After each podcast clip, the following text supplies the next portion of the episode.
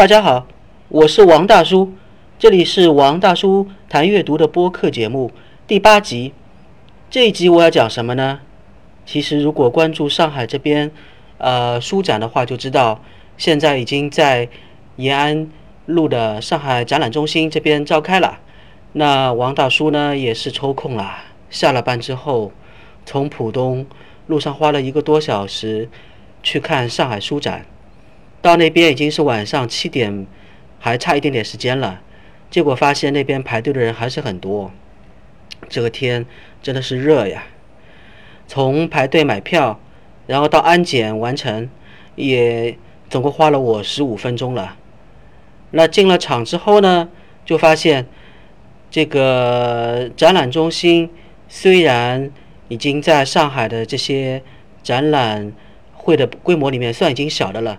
但如果是单单看书这种展品的话，其实还觉得场地非常大，能容得下很多的出版社、很多的书。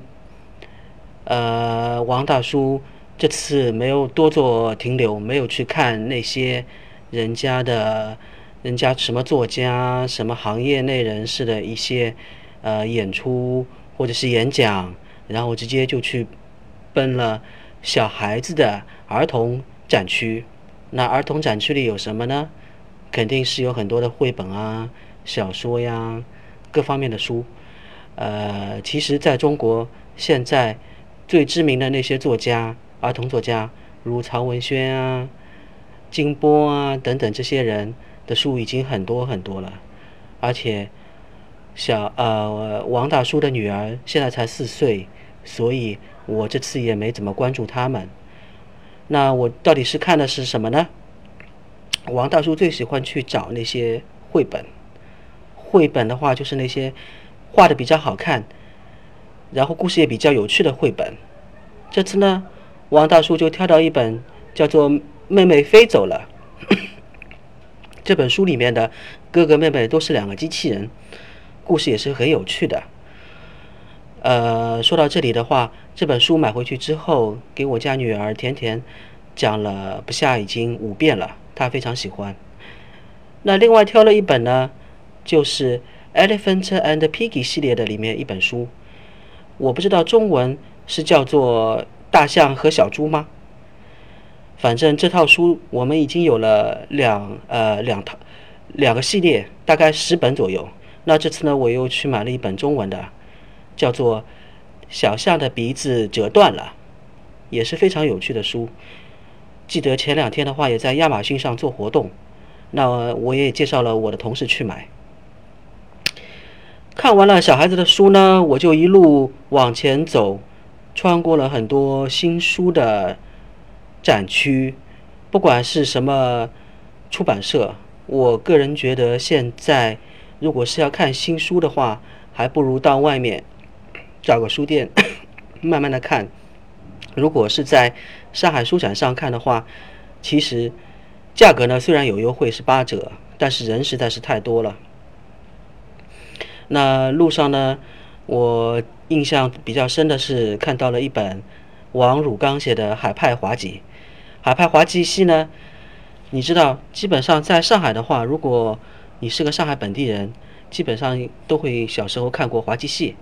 那现在其实滑稽戏已经不怎么流行了，但如果要了解它的历史的话，看看这本书还是不错的。除了这本书以外呢，我这边直接就下到了一楼。下到一楼之后，就发现其实我比较喜欢的还是那些打折书啊，或者是旧书的书摊。那这次呢，我发现九九读书人这个公司，它出版的九九系列的话。还是非常不错的。那在现场的话，也摆了一个打折书摊，然后最吸引人的就是十块钱两本啊，或者是全新的书，根本就没有拆过封套的三折。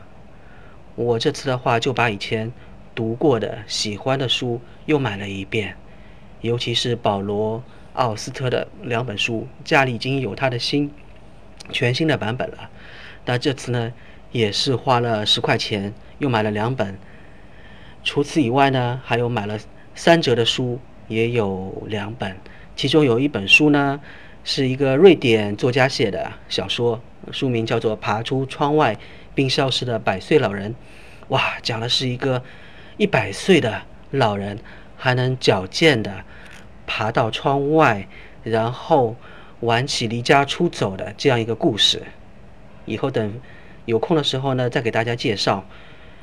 好，那除了这本书和九九读书人以外，我还往前再走到，呃，去年那个时候给女儿买了很多二手的，呃，绘本的书书摊。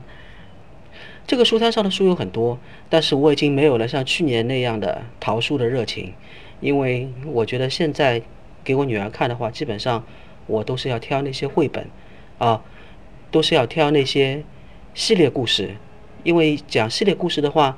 女儿也会更注意那些主人公，觉得主人公哎非常有趣。讲了这个故事之后，再给他讲另外一个同系列的故事，他也比较容易接受吧。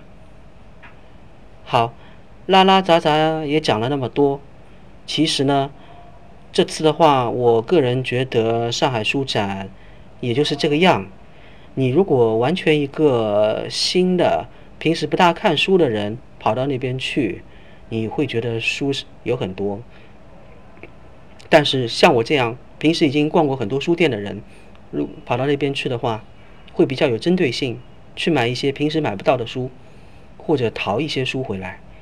啊，不管怎么说呢，上海书展还是对大家来说应该值得一去吧，因为在那边可以看到很多人还是对纸质书非常有兴趣的，愿意买这个书。